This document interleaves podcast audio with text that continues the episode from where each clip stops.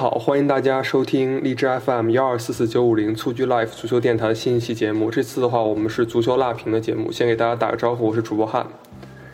大家好，我是主播 Jimmy。好的，那个这次的话，我们主要聊一聊一个又是一个热点话题啊，跟上次这个郜林事件一样，又是发生在一个恒大球员身上。呃，这次是张琳芃事件。这个 Jimmy 先简单给大家介绍一下吧，现在这个情况有没有新的进展？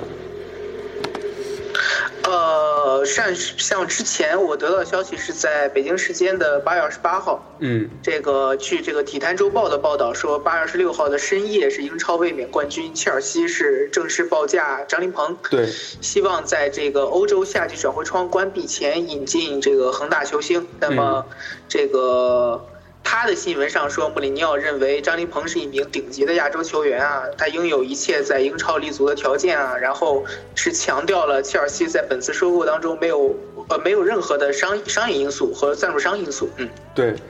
呃，然后的话，这件事情就持续发酵。然后之前我们常规节目里也提到过，然后但是现在发现这个事情，嗯、因为可谈的点就比较多了，所以就单独拎出来做做一期节目。然后我们就来具体谈一谈吧。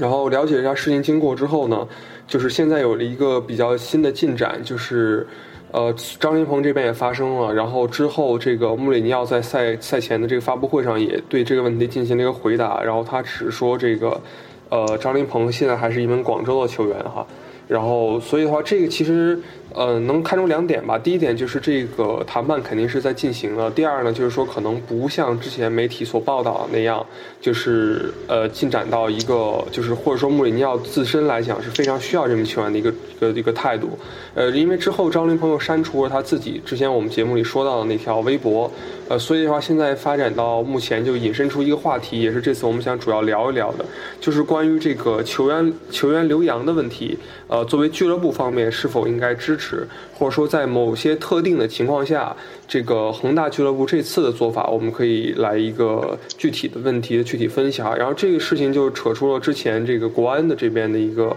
呃，转会的策略就相对来说，可能呃，在国内俱乐部来讲是比较呃愿意放这个球员出去留洋的，呃，然后之前也有很多案例，包括之前刚刚回来的张稀哲也是放到狼堡，现在又新去的这个张成栋哈，呃，你觉得啊，就是从你的角度来说，在这个球员留洋的问题上，你觉得这个恒大和国安对比，或者说就是单说张琳芃这次的事件来说，你是持支持的态度呢，还是持一个比较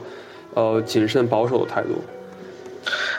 呃，如果要谈我自己的立场的话，那么我我对于这个包括你说的这个张立鹏事件，或者是之前呃包括张成栋啊，还有这个张稀哲的转会的这个事件来，我都是持一个支持的态度。嗯，呃，因为目前来说，这个中国球员留洋到这个五大联赛或者是欧洲顶级联赛的球员确实是太少。嗯，嗯现在除了这个之前的张稀哲，呃，目前为止五大联赛只有张成栋一个人。对，呃，所以说目前来说，确实是也能体现出我们这一批国内球员他的实力可能相相比较而言是不如这个有着非常多的数目的留洋球员，比方说韩国啊，还有这个日本啊这样的球员。呃，所以说目前来讲，这个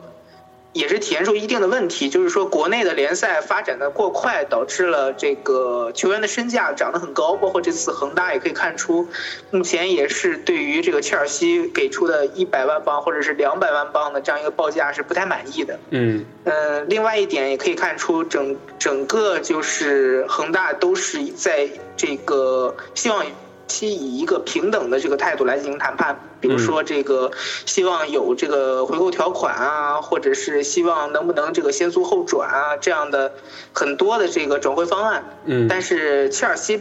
这一方面，他的这个对恒大这一方面的态度实际上是比较冷淡的啊。对呃，从之前的之之之前的这个体坛的报道，包括之后的这个微博上的报道，也可以看出，这个切尔西其实在这方面也仅仅是提出了报价啊。对于恒大提出的方案，切尔西其实都是以一个否定的态度。嗯，对，说到这个问题的话，其实就延伸出这个谈判中的一个进展了，也是这次比较核心的一个问题所在。呃，我相信听节目的朋友，嗯，除了就是这个纯粹中立的球迷以外，哈，如果有这个恒大的球迷的话，嗯，其实就是我我觉得大家不妨也用自己的这个站在自己的视角来看一下这个问题哈，因为我相信就是每个人从站在不同角度都会有不同的看法，因为呃像张琳芃站在他的角度来说，他有他的这个追求梦想的这个权利，呃，包括我我们也认为，就之前包括在刘洋节目里也提到，就是希望球员有这样的一个梦想，这是一个非常好的一个情况。那站在恒大的角度上来说，他也也有他的难处，就是因为现在是这个双线都要争取这个一个夺冠的情况，那失去一个主力，呃，可能在这个价格方面又得不到很多补偿的情况下，就我是从纯商业角度来讲的话，他肯定有他的一个难处，呃，所以的话，这个就是我觉得不同人站在不同角度会得出一个不同的结论，这是一件很正常的事儿。然后，那么我们就来分析一下，看看这个转换转转会的这个谈判过程中有没有什么呃有意思的事情哈。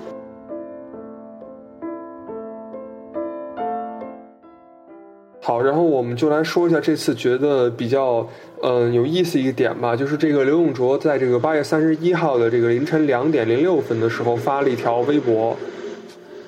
然后这个他主要就谈到了呃，应该大概是六大点吧，就是关于是之前他们进行了一个电话会谈，然后对方应该是一个呃切尔西的一个呃负责人，相关负责人。后来我查了一下，他其实就也是操作过好几笔转会的，这个就是刘永灼所谓的这个 Miss Marina 啊。然后他是这个阿布的个人助理，然后也已经有十多年时间了，所以还是一个很有经验的一个呃切尔西这边的一个顾问。然后所以的话，就是这次谈判看来这个双方是没有达成一个共识，呃，然后刘永灼大概说了呃六点吧，呃，我觉得这次其实牵扯到一个比较。呃，重要的原因就是刚才 Jimmy 说的这个劳工证的问题哈，我觉得你可以简要给大家介绍一下这次劳工证的一个状态和这个对方给出的一个承诺的一个情况。呃，相对于劳工证的话，我相信听过上期节目的人应该知道，劳工证就可以类似于一个球员的工作签证。嗯那么目前来讲，呃，如果说是八月二十六号晚上体坛体坛报道的这个消息是确定的话，那我们可以知道，那么，呃，根据这个九月一号这个英超目前的这个转会期转会窗口关闭，那只有这个不到五天的时间，嗯五天左右的时间。那么五天左右的时间拿到劳工证的情况是非常低的啊！不光是张琳芃，呃，就算是能力非常强的球员的话，或者是在五大联赛已经效力时间非常长的球员，他想在这个三四天之内拿到劳工证的可能也是很低的。嗯那么，就何况张琳芃目前是没有任何在五大联赛效力的这个情况，并且他在这个国家队的出场次数虽然说多，但是并不能，呃，对于英足总的这个要求，五十场之内的要求来说，他是达不到，他可能是五年之内出战了，好像是只有四十四场。嗯所以说他目前的这个国家队的这个出战场次也不够啊，所以说，呃，夏窗就算加盟了切尔西，那么能得到劳工证的可能性几乎为零。对那么就这样的情况下，所以说他目前只有是租借一条路。对。那么租借的情况下呢，是切尔西目前的卫星俱乐部最好的情况，可能就是加盟荷甲的维特斯俱乐部。嗯。那么，可是就目前切尔西这个二十六已经有二十六名租借球员的情况下，二十六岁的张琳鹏啊，而且是司职一个边后卫，如果想得到这个，呃维在维特斯得到一个长时间的这个发挥的机会，或者是明年将有机会加盟切尔西的话，我觉得可能性也是非常小。对呃，这也是一个这个目前恒大比较纠结的一个问题，就是张琳芃去切尔西一年内可能就呃没有机会，说不定还可能会回来。如果回来的话，呃，是不是一定会加盟恒大也不一定，因为之前这个黄博文那个事件也导致恒大其实非常小心，因为恒大自己是之前是截胡过这个从海外回归的球员，嗯，所以说他对于张琳芃的事件肯定是会比其他球队都多加小心。对，嗯，好的，然后简单了解了一下这个情况哈。刚才就说到这个回购条款的问题了，呃，也是这个这次谈判一个很大的蹊跷所在吧，可以说，呃，因为这个大家都知道，很呃很多球员这个外租或者转会之后，像张一哲这个都是有回购条款的，包括欧洲的俱乐部，像刚刚租借出去的这个加努扎伊，然后包括很多年轻球员，其实都会有一个这种就是所谓的买断条款或回购条款，呃，然后也是为了保护一个母队的一个情况，然后但是，嗯，这次比较奇怪的一点哈、就是对方并不同意加这个回购条款，呃，在此基础之上呢，同时又不能够承诺这个张琳芃在卫星球队的一个上场时间。呃，所以的话，这就导致了这个最终可能呃交易没有谈成的一个比较大的一个分歧吧。呃，然后呃这个问题的话，就不免让我们会产生一些联想哈，就是因为对方的这样的一个呃信息的一个不完整吧。当然，这只是从刘永灼这单方面透露出情况哈。就从这方面来情况的整理来说，是不是不排除那这笔交易可能会更多从商业角度来考虑呢？就更贴近张稀哲之前那次转会的情况。呃，我认为这个转会的话，可能对于切尔西来说，可能有点商业方面的考虑。但是我认为，目前这个情况应该是这个张琳芃经纪人或者是他联系的这个上海的这家经纪公司的个人行为。嗯那么他也是在这个，也可以看出，看张琳芃经纪人之前发的微博，也可以看出他很早之前就已经到过伦敦了。对到过切尔西俱乐部了，应该说他已经很早开始就在跟切尔西俱乐部进行接触啊，运作转会的相关事宜啊。对，说到这个的话说，对于呃，对，说到这个，稍微多说一句，就是这个之前 Jimmy 说的这个《体坛周报》，就是第一次报道这件事情的这个媒体的这个呃拥有者，实际上是和这个上海这家经纪公司是同一个拥有者，所以这个其实就可以理解了，就是嗯。呃，呃就是说，相当于从这个经纪公司的角度来说，为了促成运作这件事情，然后又把用通过一家媒体把这件事情炒热，然后形成了一个张呃这个张林鹏的一个逼宫恒大的一个举动，然后导致这件事情就发展到现在一个很尴尬的一个局面。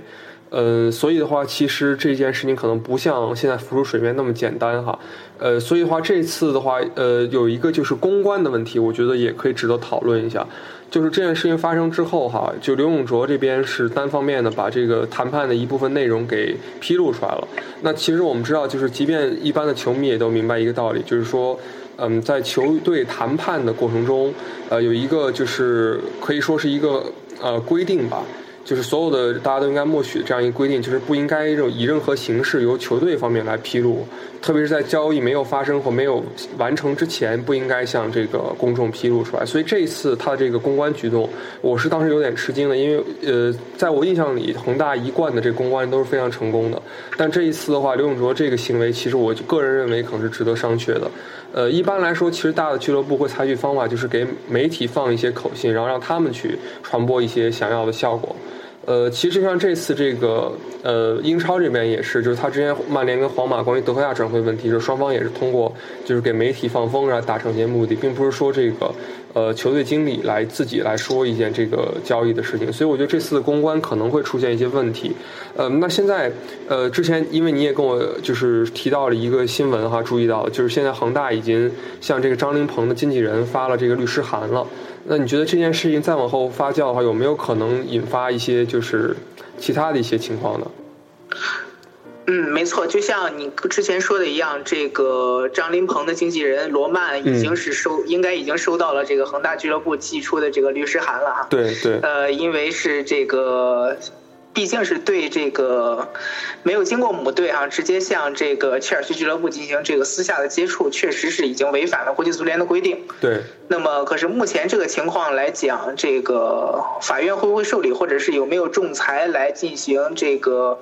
呃，劳仲裁委进行劳动仲裁的可能性，我觉得还是不大的，因为目前这个情况，张林鹏和罗曼他们之间的关系是 呃关系非常铁啊，所以说张林鹏肯定是会站在他的经纪人这一边。嗯那么，经纪人主动的向这个俱乐部，呃，切尔西发出邀请，或者是双方有一个私下的接触，对于国内的这个，呃，法院来说，它首先是不违法，它只是违反了这个国际足联的规定啊，所以说受不受理还是两说。不过恒大的这个举动是可以引起大家的注意，因为这样的说明恒大其实对这个张琳芃的经纪人还是比较不满的。对，没错，嗯，其实这个转会现在发生到现在，因为已经实际上已经九月一号了，今天哈已经过了这个英超的这个转会截止日期了，呃，所以话这个转会肯定是泡汤了。虽然许家印之前也表态说，希望说如果对方继续有诚意的话，那冬天也可以继续聊哈。但是从目前的情况来看啊，就是是不是相对来说，对于这个张琳芃和对于恒大方面，其实都是。有一定损失的，因为呃，从这个我相信听众也有很多恒大球迷哈，就是从恒大球迷角度，我不知道你们会不会感觉，就是可能对这件事情来说，觉得张琳芃的处理相对会比较有有失冷静吧，当然也符合他的一个性格了，但是感觉可能就是逼宫俱乐部的做法确确实比较欠妥一些。呃，然后对于恒大这个角度，它的损失在于这件事情之后呢，我又看到很多媒体进行口诛笔伐，甚至拿其他一些部俱乐部进行比较，说你不为球员的这个梦想着想，就是会感觉两边其实都遇到了呃不太相同的这种困境吧，嗯。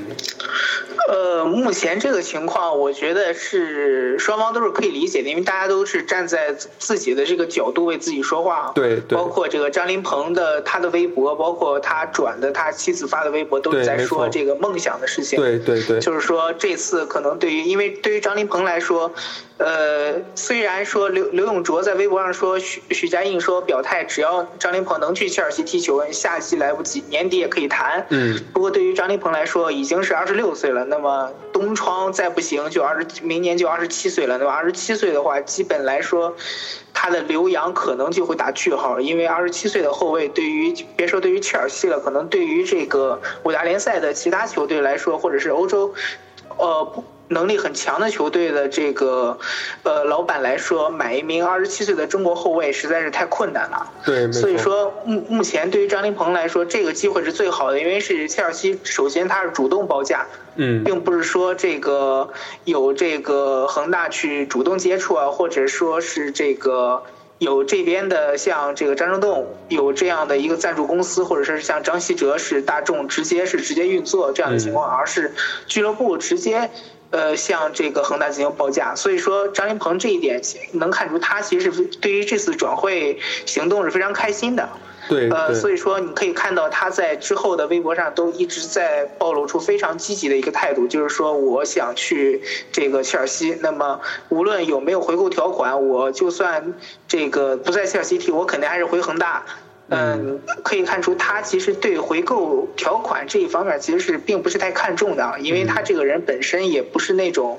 我们说是那种不是很讲义气的，就是可能去了这个他觉得可能我离开切尔西肯定就会回恒大，可能恒大本但是恒大本身觉得我设一个回购条款是非常有必要的，因为如果说没有回购条款的话。谁知道切尔西在不需要张琳芃的时候会把张琳芃卖到哪儿？对，所以，嗯，对于恒大来说也是一个保护自己的一个行为。对。那么，如果像其他媒体的话，像不像是广东媒体那么一直在这个回购条款上面说事儿啊？所以说，一直是避开这个张琳芃的态度这个话题。那么，其他的地方的媒体，比方说北京啊、上海的媒体，基本上都是一个非常支持张琳芃的这样一个态度，因为。一个球队球员如果留洋，如果张琳芃真的能去切尔西的话，那对于其他的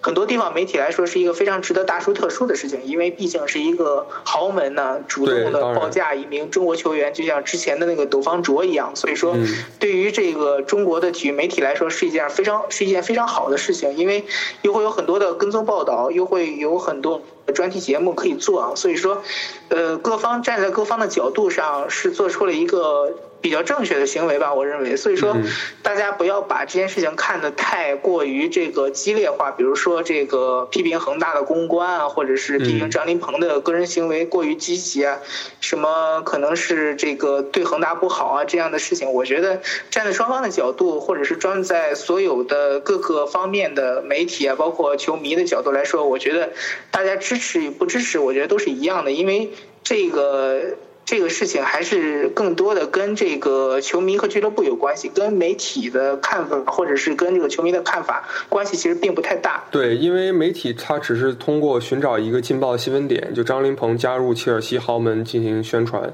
呃，但是就是从球迷角度来说，呃，可能恒大球迷跟中立球迷又会产生不同的看法，因为大家像我们之前也也提到，就是站在不同角度，你立场不同，自然观点就会不同，所以这是完全可以理解的。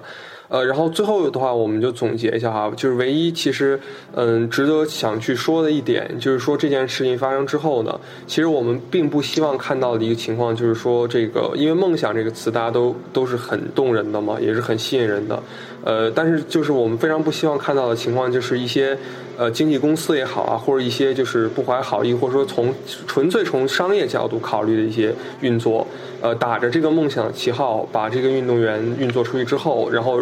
并没有给他这个足够上场时间，对他竞技层面的这个伤害是非常大的。就并不希望就是球员因为追寻梦想而导致了自己的这个职业生涯受到这种负面的影响。但是从另外一方面呢，我们又是希望这个球员怀着自己以前的这个儿时的这种梦想吧，然后勇敢去走出这一步。所以确实是一个很。怎么说很辩证的一个情况，呃，这就是我们这一期节目主要想聊的。好，那谢谢大家收听我们本期节目，这里是荔枝 FM 幺二四四九五零蹴鞠 Live，我是主播汉，我是主播 Jimmy。好，我们下期再见。大家下期再见。